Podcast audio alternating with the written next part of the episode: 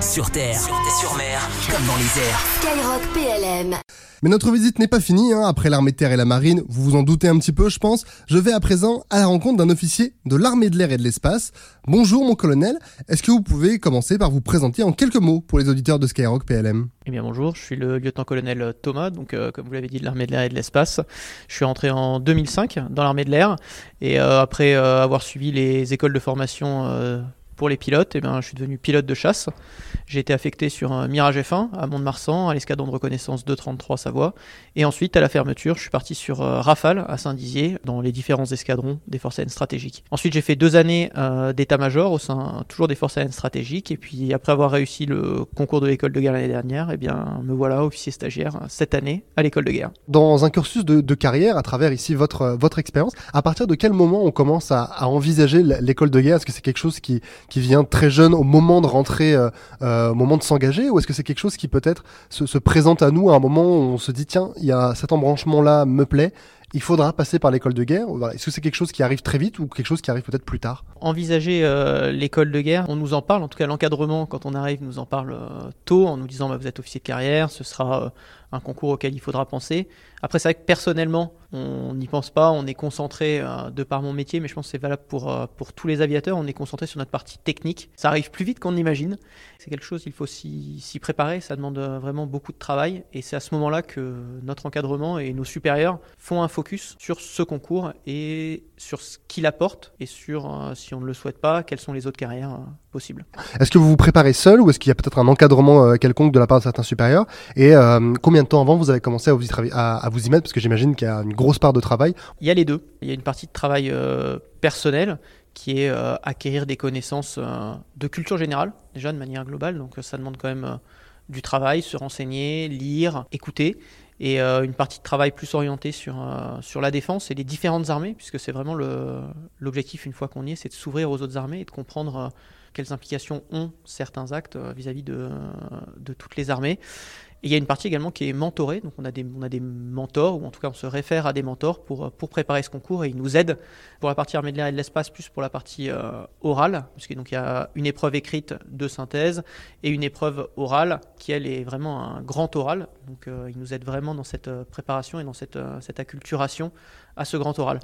Ça a demandé euh, beaucoup de travail, hein, on on va pas se cacher, c'est un, un concours qui est, euh, qui est sélectif et exigeant mais, euh, mais un peu comme, euh, tous les concours, hein, je dirais, peu importe le, métier ou la, voie qu'on choisit. Ce que, je retiens, c'est que oui, ça m'a ramené à mes années quasiment de classe préparatoire, mais peut-être parce que j'étais plus vieux quand je l'ai passé. Et je l'ai passé, euh, j'ai commencé à le préparer vraiment activement un an avant, un an avant, de le, passer. Un terme qui peut représenter l'école de guerre, c'est peut-être l'exigence, vous allez me le confirmer ou pas. Est-ce qu'elle est présente, cette exigence, au sein de l'école de guerre, et comment elle se concrétise pour, pour ces stagiaires? Elle, est, forcément présente puisqu'elle a été demandée en amont. L'exigence, elle est euh, déjà vis-à-vis de, déjà vis-à-vis de nos camarades, parce qu'il il faut être exigeant. On représente notre armée, donc il faut leur, euh, leur donner les, bonnes clés pour la comprendre. Il faut être euh, exigeant vis-à-vis de notre encadrement, notamment dans, dans la recherche d'être, de montrer qu'on qu'on a les capacités pour être amené à occuper des postes à plus haute responsabilité. Et enfin, il y a une exigence bah, réciproque hein, de l'encadrement vis-à-vis de nous. Quand on rentre ici, donc on est officier supérieur, commandant, lieutenant-colonel, donc on représente quelque chose et on se doit, euh, on se doit euh, d'être toujours précis dans ce que l'on fait et de s'ouvrir, d'avoir une capacité d'ouverture vers, euh, vers tout ce qui est nouveau. Et en parlant, en parlant d'ouverture, j'ai cru comprendre que, euh, qu'au, sein de l'EDG, il y avait des, des visites assez régulières de, de, de régiments, de bases navales, de bases aériennes. J'imagine que c'est un, on parle, là où vous parlez d'ouverture, on parlait d'ouverture à l'instant, j'imagine que c'est un moment très important, notamment pour mieux connaître, euh, pour mieux connaître l'autre. On le rappelle, vous, euh, vous c'est l'armée de l'air et de l'espace, c'est l'occasion aussi de découvrir comment ça se passe au sein de, de l'armée terre, au sein de, de la marine. J'imagine que c'est, que c'est des moments qui sont extrêmement importants. Je pense que c'est euh, nécessaire en fait euh, de le faire parce que euh, c'est là où on, où on comprend certaines subtilités qu'on ne comprend pas dans un amphithéâtre ou même quand on l'explique à nos camarades ou qu'ils nous expliquent. Rien il n'y a rien de plus qui ne parle qu'une qu'une manœuvre de l'armée de terre ou que d'être sur un bateau euh, pour la marine et pour, euh, nos camarades de les emmener. Donc sur, ce qu'on appelle ces, embarquements, il y a un côté où nous on emmène les gens, donc là on est plutôt acteurs. C'est là où vraiment on va, euh, se démène avec nos unités, on organise le tout au mieux pour leur présenter euh, ce qu'est une unité euh, dans l'armée de l'air, qu'elle soit euh, volante ou non volante.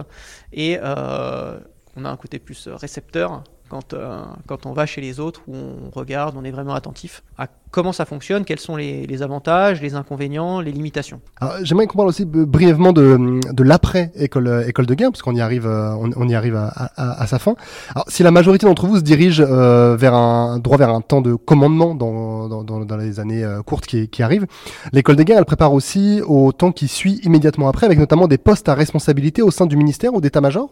C'est bien l'objectif euh, de, l'école de guerre d'enseigner à ses stagiaires et surtout de, de, faire que les stagiaires en sortie de la scolarité soient directement utilisables à des postes de responsabilité en état-major il n'y a pas trop de, de différence dans, le, dans les cours peut-être qui sont donnés, dans les cours et les conférences qui sont données, entre quelqu'un qui va être amené à, à commander euh, sur, le, sur le terrain, si je peux dire, et quelqu'un qui va plutôt euh, aller embrasser euh, une carrière dans les états-majors ou dans les ministères? Pour ce qui est des, des états-majors et des ministères, déjà il y a plusieurs dominantes, donc il y a les, les, ressources humaines, les relations internationales.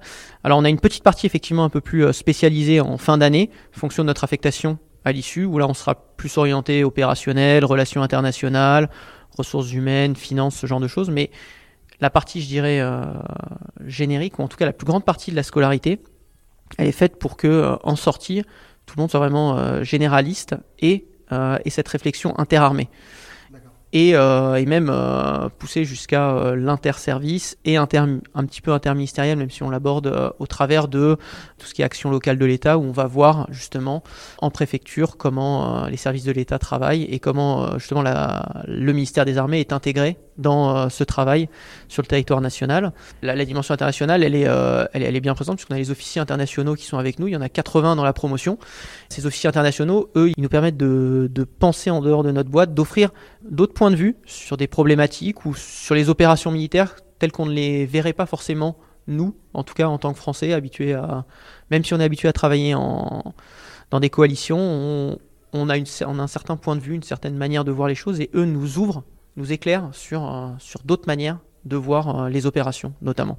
Donc c'est vraiment très enrichissant et, euh, et c'est vraiment un, un, vrai plaisir et un véritable honneur de les avoir avec nous. Parce qu'on peut aller jusqu'à penser qu'un jour, notamment ces, officiers internationaux, vous allez être amené à retravailler aussi euh, avec eux une fois que vous allez être en poste. Et, euh, eux aussi, j'imagine qu'il y a, outre, outre l'enrichissement euh, dont vous parliez à l'instant, j'imagine qu'il y a aussi un aspect relationnel qui est peut-être très important. Il est très important. Déjà, on le souhaite parce que ce sont devenus des amis. Donc, c'est toujours, c'est toujours agréable de travailler avec des amis.